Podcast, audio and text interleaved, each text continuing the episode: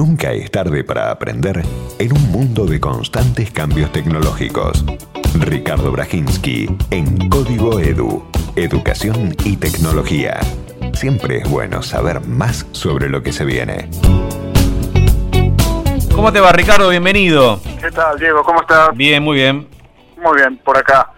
Bueno. Venimos con el tema de eh, que viene ya de la semana pasada, en realidad, ¿no? Todo esto del el anuncio de la ministra de Seguridad, Patricia Bullrich, con respecto a, a este servicio voluntario eh, educativo que, Sí. que va a dar la Gendarmería, ¿no? Que, bueno, ya salió por resolución y que, que lo va a dar, ¿no?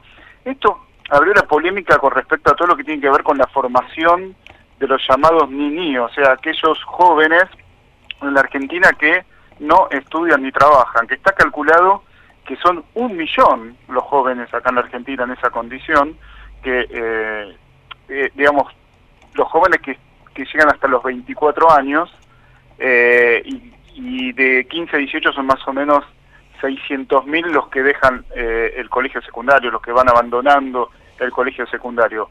Un poquito aquella aquella iniciativa que generó tanta polémica Sí. por, eh, por parte del Ministerio de Seguridad eh, apuntaba a, eh, a, a jóvenes que llegan hasta los 24 años, ¿no? O sea, mucho más allá de la secundaria.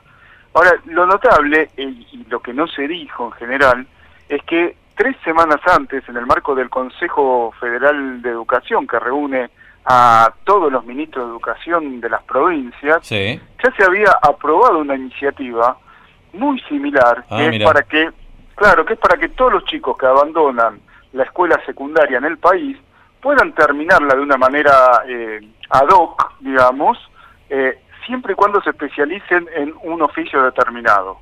O sea, son eh, esto apunta a chicos de 15 a 18 años, que se calcula que son 600.000 en la Argentina.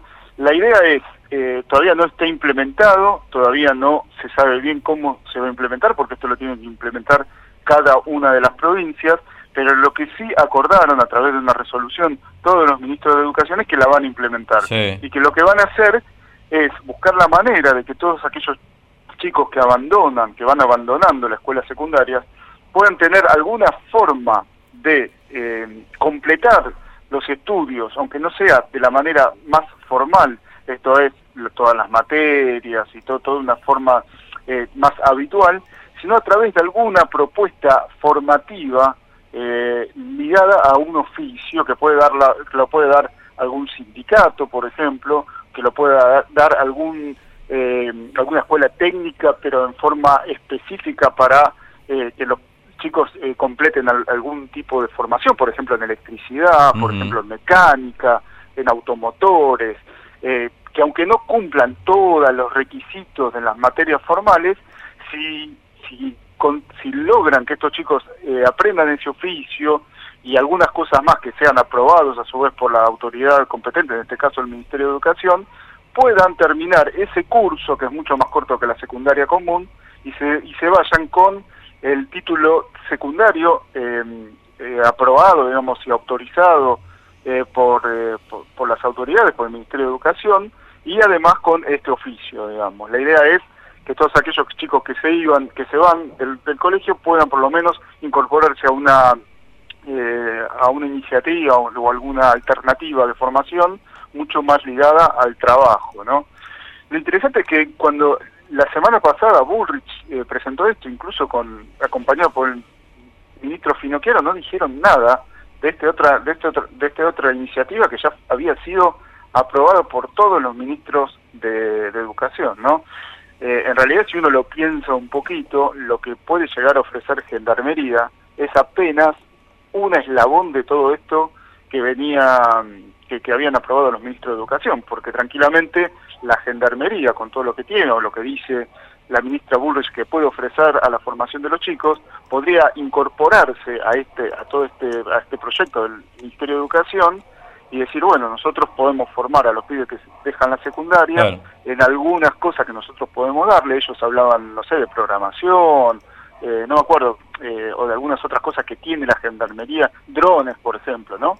Eh, todo lo que tiene que ver con la aviación, eh, digamos, no tripulada, o algunas cosas que tiene eh, equinoterapia, también decían, dijeron, creo que dijo Bullrich y, el- y, y el, el secretario de Trabajo, también Milman, eh, en realidad la Gendarmería podría incorporarse a todo esto. Eh, no se entiende bien por qué sale, salieron con esta otra iniciativa. Ujú. Esa es, bueno, una interpretación, y acá ya va por el lado de la interpretación, y me parece que queda claro en el momento que, que lo anuncia Patricia Bullrich, si uno recuerda aquella conferencia de prensa junto a Finocchiaro, en un momento ella como que se sincera, me parece a mí, y en un momento dice, bueno, nosotros sabemos que esto lo van a apoyar las madres, ¿no? Como me da, da la sensación que hay como una encuesta, ¿no? Una encuesta electoral por detrás que le dio que esta iniciativa va a ser aprobada por, cier- eh, por ciertos sectores. Claro. Y es que ese es el trasfondo y empioja todo, me parece. Claro, totalmente. O sea, la idea puede ser buena, muy buena, Sí. no lo sé. o Incluso uno compartiéndola o no, yo no, no tengo una opinión formada precisamente, si no la diría.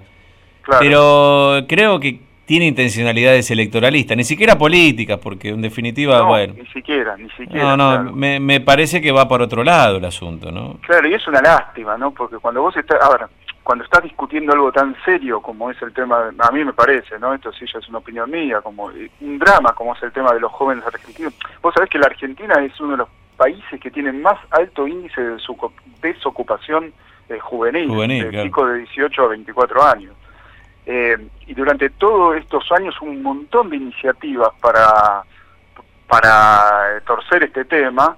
Por ejemplo, una- un proyecto de ley de primer empleo que Mm. buscaba que, que haya subsidios y algunas ex- exenciones impositivas para aquellas empresas que contraten jóvenes de 18 a 24 años.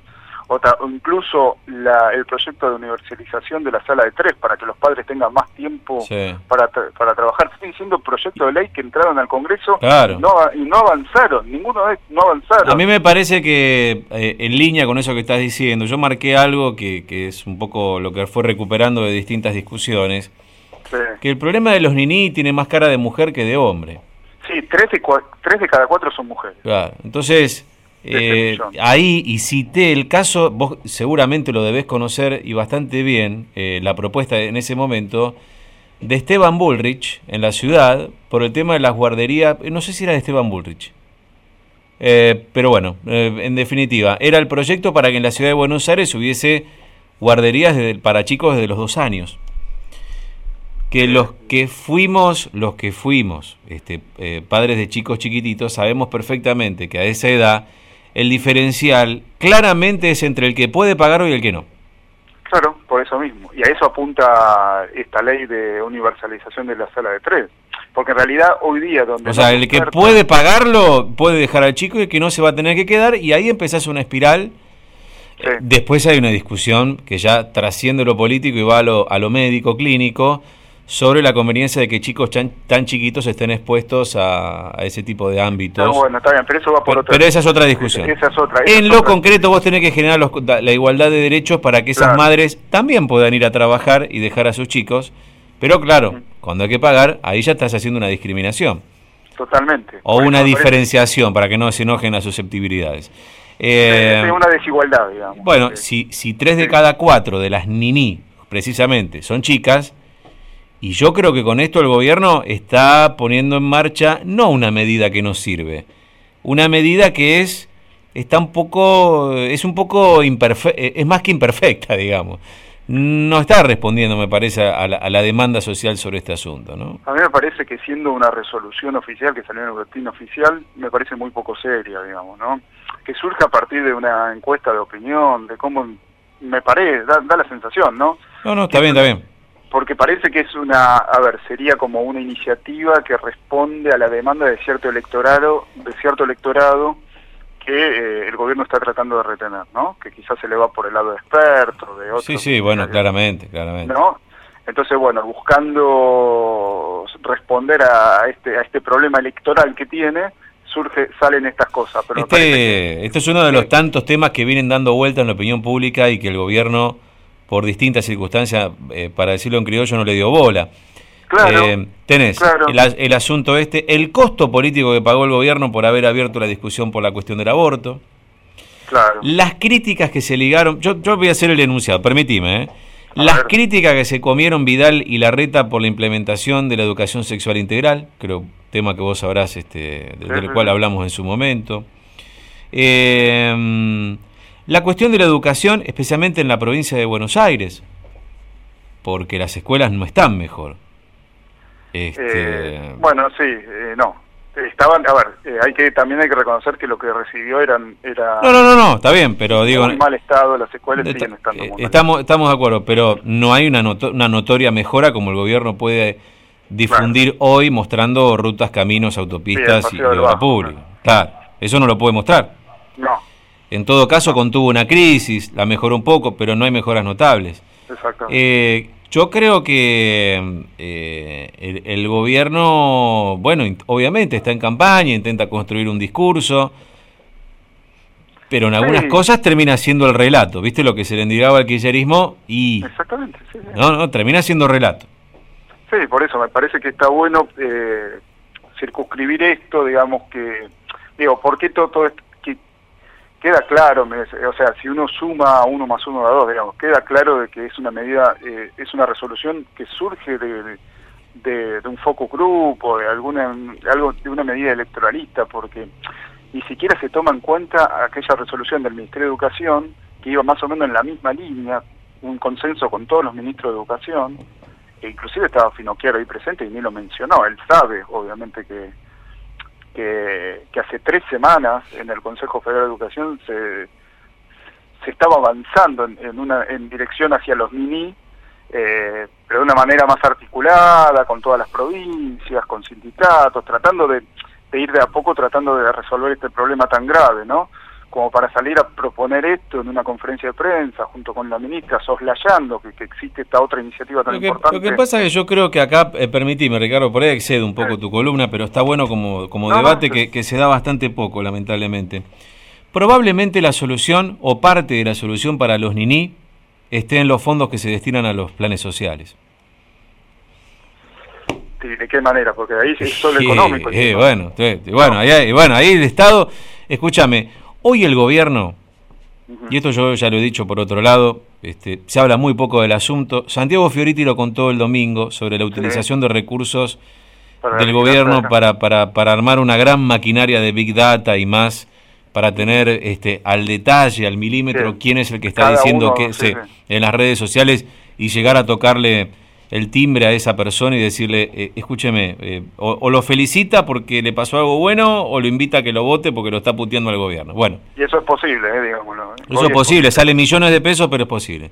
Es posible. Ahora, para hacer eso el gobierno usa recursos este, que contrata y utiliza recursos propios, con una, con una utilización ética desde el punto de vista de la ley, no solamente de una cuestión moral, que yo quisiera que debatamos. La utilización de padrones de ANSES, de padrón de PAMI, padrón electoral y muchas otras bases de datos oficiales que se usa con fines electoralistas. ¿Amerita es una denuncia penal? No sé, nadie lo hizo. Se ve que todos lo hacen, por eso nadie lo denuncia. Pero, ¿no? Debe ser así. Sí, que no sé si todos tienen acceso a, esa información. Y, pero los, seguramente, pero los intendentes también opositores, eh, seguramente en el conurbano lo deben estar haciendo, no tengo ninguna duda. Por eso nadie, digamos lo que las empresas lo hacen. por eso nadie chilla, ¿no? las empresas está bien, pero acá estamos hablando del Estado, funcionarios públicos. Acá estamos hablando del Estado también. Ahora yo digo, si van con ese nivel de detalle al hueso de la cuestión para ganar una elección, ¿por qué no lo hacen para asignar recursos eficientemente? Ah, está bien, claro. Y bueno, entonces digo, eh, Seguramente el Nini, y sobre todo si es mujer, Ricardo, en algún momento es una madre con derecho a cobrar un plan social. Sí. Y bueno, entonces hay algo no está funcionando. Me parece, es para debatirlo, ¿eh? Yo no digo que no, no, no, no, no es para cerrar la discusión ahora, al contrario.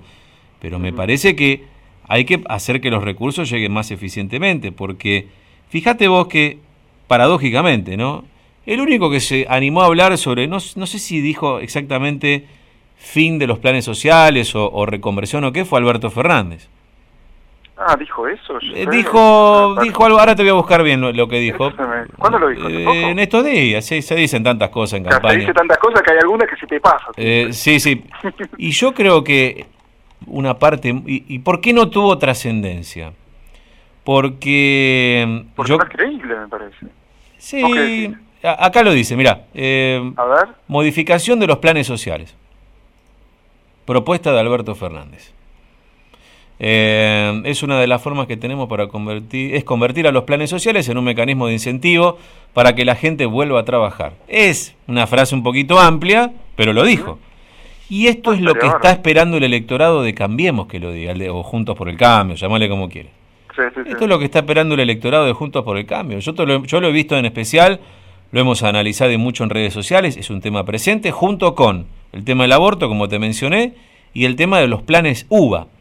Así que que no te extrañe que de acá a la campaña o de la paso de la primera vuelta, que el gobierno haga algún anuncio en este sentido. Puede ser.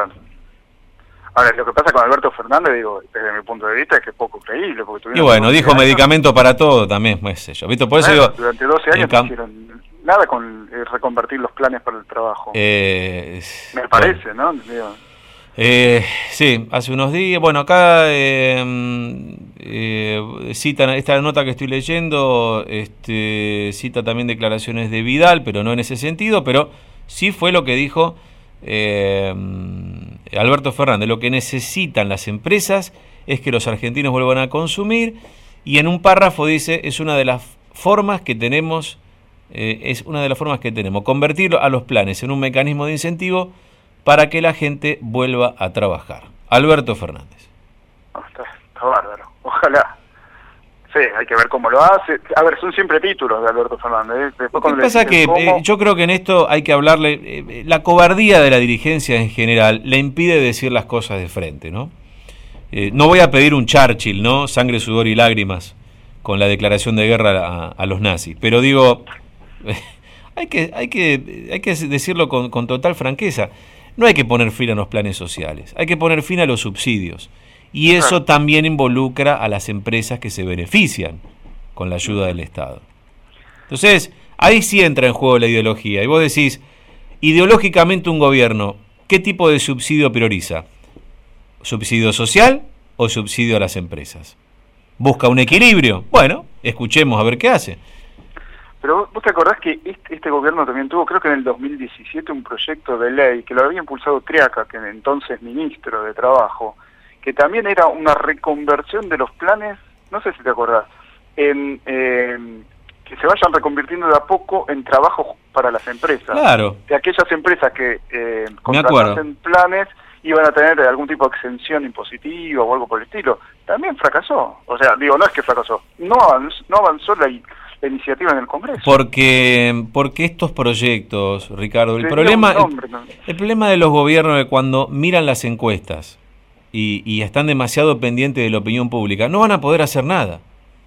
Claro. Y lo digo por este gobierno, los que estuvieron, que y fundamentalmente los que vengan, porque cada vez el vínculo entre política y opinión pública está como cada vez más afiatado, está como- la política se encarga de estar casi al minuto intentando Sí. saber cuál es la opinión sobre su gestión. Pero ¿sabes qué? Hay, hay decisiones políticas eh, que necesariamente no cuentan con, este, con la veña de la opinión pública. Porque si no, solo, ¿de qué vas a hablar solo? De- o, o qué medida vas a tomar?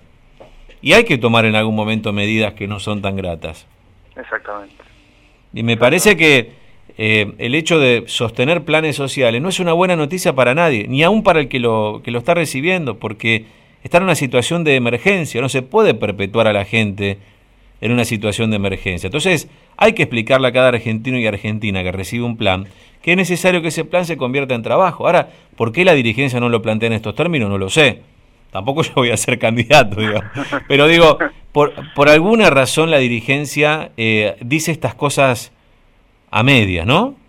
Es interesante esto de, eh, claro, porque cuando se cuando empezaron las encuestas políticas, esto fue la década del 60, 70, Sí. ¿no? Empezó de a poco, claro, el político a seguir lo que dicen las encuestas, ¿no? Pero ahora con esto que decía Santiago Fioriti y todo, digamos, esto del Big Data es seguir el minuto a minuto. Sería Sí, como- no, y es... Y es, es, como volverse loco. De, Bueno, de- y, y bueno, preguntale a cualquier productor amigo periodista de televisión eso, lo que significa eso. minuto a minuto. Destruir el concepto de televisión porque vamos detrás de lo que este, quiere ver el, el televidente y que probablemente no sea lo mejor para... O puede ser que sí, pero no necesariamente. No, hay, hay- no hay margen para algo creativo, algo distinto, algo que, vos le ofrezcas, ¿no? no, que estás siempre siguiendo lo que la demanda, digamos, nunca hay una oferta distinta. Yo creo, mira, eh, la pregunta es esta. Vos, vos sos docente, además. Sí. Bien. Los docentes son buenos cuando ponen notas buenas notas malas. Entonces, ahí hay una discusión. Claro, tal cual. Cuando uno pone una nota mala, para decirlo así en términos binarios, eh, yo creo que es la nota que más, en mi caso por lo menos, ¿no? Y lo que me han enseñado pedagógicamente. La mala nota es la que más hay que explicar. la, la, buena también, pero viste, cuando vos pones una nota por abajo de la aprobación, tenés que bancártela como docente y tener mucho fundamento. Claro. Eh, y decir, mira, te voy a poner un 4, te pongo un 5, porque no llegaste acá. Yo pedí esto y vos hiciste hasta acá. Eh, o incluso cuando tenés que poner una nota al filo, ¿no? Que es al filo de la aprobación o no, viste en esas definiciones de cuatrimestre, de año, que el, eh, el alumno este, probablemente pase o no de año o, o se reciba o no con tu materia. Y bueno, vos ahí tenés que tener todavía un criterio todavía mucho más afinado y, explicar por qué la nota. Entonces, y si la nota le impide seguir con su carrera adelante o recibirse, tiene que tener un enorme fundamento. Claro, te expones a vos mismo, ¿no? O sea, tenés que exponerte a que vos Entonces, bien. si yo dice, ah, se está por recibir, ponele un 6 que se vaya. ¿Y a quién le hice el favor? ¿A quién se lo hice? Porque ese alumno se va con un analítico que refleja lo que realmente sabía. Claro, exactamente. Bueno, no sé, es, es, es para discutirlo. A mí me interesa que estas cosas lo debatan los candidatos, creo que va a ser difícil, pero... Y también permitime que diga algo, y un, rubro que vos conoces tan bien y a la perfección como es lo de la educación. Creo que también en el debate educativo hay que, como, como muchos otros debates, ¿no? Hay que empezar a simplificar los términos de la discusión, porque si no terminan siendo discusiones de eruditos, en muchos casos, ¿no? Me parece, me parece yo muchas veces, a mí me encanta discutir sobre educación porque soy parte de la comunidad educativa. Todos somos parte, todos. Claro, claro pero me interesa que sea con un debate eh, que cuando se pone con palabras difíciles, viste, es como que el debate termina siendo para gente que no quiera que los demás escuchen demasiado, ¿no? Eso pasa en todo, ¿eh? eh totalmente. todas las disciplinas. Pero en temas donde vos ves que hay un interés este, social muy alto, muy alto. Mira, nosotros em, em, estuve, publicase, mira, te, va a servir este dato. Publicamos hoy justamente en ámbito financiero con mis amigos de Saidata, hicimos un trabajo en redes.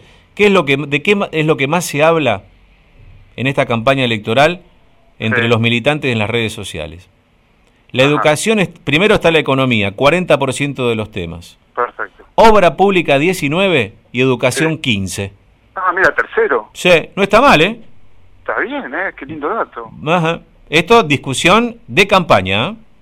En las redes, ¿no? En las redes. En las redes. Un recorte de la sociedad, pero bueno. Sí, sí, es, la discusión de gente que tiene redes sociales, sí. Tercer lugar. Sí. O, que, o, que, la usa, o que opina, porque hay gente que tiene redes sociales. Sí, sí, eh, sí. Totalmente, que las usa, sí. Salud después, seguridad y corrupción en último lugar. Así que, tercera. educación antes de seguridad. Educación antes que seguridad, pero detrás de los temas económicos y de la obra pública. Obra pública, increíble. Y bueno, porque es el discurso que impone el oficialismo. Claro, también, ¿no? Que lo, impone también en las redes de alguna manera, ¿no? Y claro, exactamente. Está bien, bueno, te lo dejo ahí, después te lo paso, para que lo tengas. Bueno, interesante. Quizás para terminar, eh, una cosa que me decía eh, Guillermo Jaime Echeverry, ¿no? Con respecto a por qué Sarmiento impulsó tanto, ¿no? El, tema de la educación. ¿Acaso la gente en ese momento quería eso, no? Dice, bueno, no había encuestas, quizás un poquito eso, ¿no? Quizás ahora hay que salirse un poquito de, las encuestas, del minuto a minuto, y pensar en cosas que realmente importan, ¿no? Que, que realmente generen un, eh, un futuro, ¿no? En este caso sería eso, ¿no? Pensar como Sarmiento, o bueno, habría que ver qué, qué, Y hay que pensar, hay, que pensar por fuera de, de, lo que la demanda te pide. De lo que hay, ¿no? Por fuera de la, o sea, es el famoso salto por afuera del laberinto. Pero es muy difícil lograr, eh, no tenemos una dirigencia para pensar así. Lamentablemente. Y, y, en parte la entiendo porque estamos eh, viven en la emergencia como vivimos todos. Un país que vive en emergencia es difícil que pueda planificarse, ¿no? Me parece. Es lo que le puede pasar a una familia, ¿no? Totalmente. creo, creo que se hace muy difícil, pero también es cierto que pagamos una burocracia muy cara para que se corra de la coyuntura y que piense. Es verdad. Me parece. Debería estar. Por lo menos debería, ¿no? Bueno, Ricardo. Dale, la seguimos. Gracias, sobre todo por hacernos pensar, ¿eh? Estos temas que, de los que creemos que los candidatos, supongo que van a debatir de esto, ¿no? Ya los, venís monitoreando, supongo, ¿no? Pues uno pregunta por qué no lo, no lo hicieron hasta ahora, ¿no? ¿Qué, ¿Qué, esperas? Ay, ay, ay, qué lástima. Bueno, la seguimos, gracias. Dale, dale, un abrazo. Un gran abrazo. Ricardo Brajinski, Código Edu.